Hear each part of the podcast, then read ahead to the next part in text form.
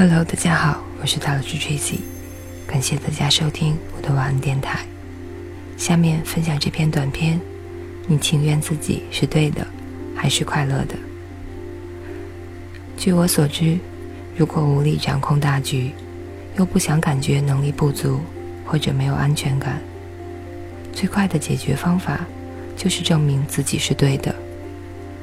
你只需要评判、责怪、批评。或者证明别人是错的，然后再理直气壮的火上浇油一下，很快，你就会全身充满肾上腺素，觉得自己像是刚完成变身从电话亭里出来的超人。还记得有一次，我犯了一个大大错，而被朋友无情的数落，他越骂我，我感觉越糟糕。没多久，我就觉得自己浑身上下充满了罪恶感和羞耻感。罪恶和羞耻可以说是最不被社会大众所接受的感觉，所以可想而知，我身处的情况真是糟糕透了。忽然之间，我的朋友说漏了嘴。而我生存的本能，自然不会放过这个从痛苦中解脱的大好机会。他以这样的句子开头，他说：“就好像太阳升起一样。”然后准备大肆批评我的无能、愚蠢和自私。但是我生气地打断了他：“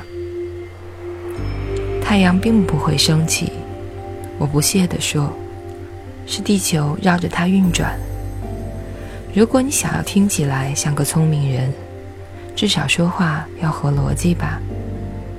你现在说的全都是瞎掰。”接下来的几分钟，我都在朝这个方向讲，高兴地享受着自己是对的的感觉，并用充满智慧的谈话来压过我的朋友。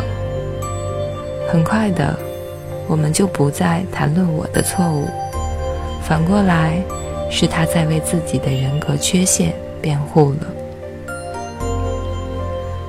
大部分所谓的缺陷，其实是我当时捏造出来的。如果你想逃避痛苦，只要证明自己在某件事情上是对的，随便什么事都行。只要让别人看起来像是错的一方就行了。如果我能证明伴侣是错的，那么我就是对的。觉得自己站在对的一方，就能抵消痛苦的感觉。而怒气则能让我骄傲神气，压过其他不愉快的感觉。不用担心古老的格言说的。如果神要毁灭你，会先让你骄傲。如果神要毁灭你的话，你只要对他们发怒，让他们变成错的一方就行了。如果你理直气壮，就连神也不敢越雷池一步。经验告诉我，如果你不火上浇油的话，怒火。通常只能持续几分钟，所以你必须不断的挑出伴侣的错处，并且理直气壮的将自己的行为理性化，使你对伴侣的攻击显得十分正当。当然了，如果付出这一点小小的代价，就可以不必面对多年来的罪恶感、羞耻感和痛苦的话，这实在是太值得了。如果你愿意，理直气壮的怒气可以让你死到临头都保持无知的态度。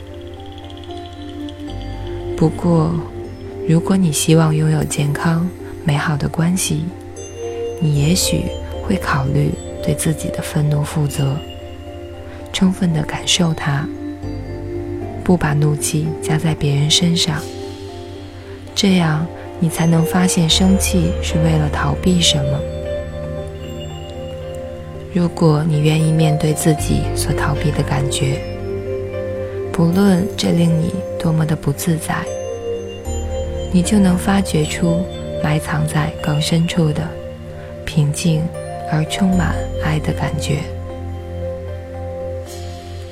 我的亲身经验告诉我，不管多么大的痛苦，只要集中全副精神来面对它，我就能有效的减轻痛苦，并让它转变成正面的感觉。要做到这样，必须有决心。我把这样的决心叫做爱意。以上就是这篇。你情愿自己是对的，还是快乐的？感谢大家收听，我是塔罗师 Tracy。晚安，好梦。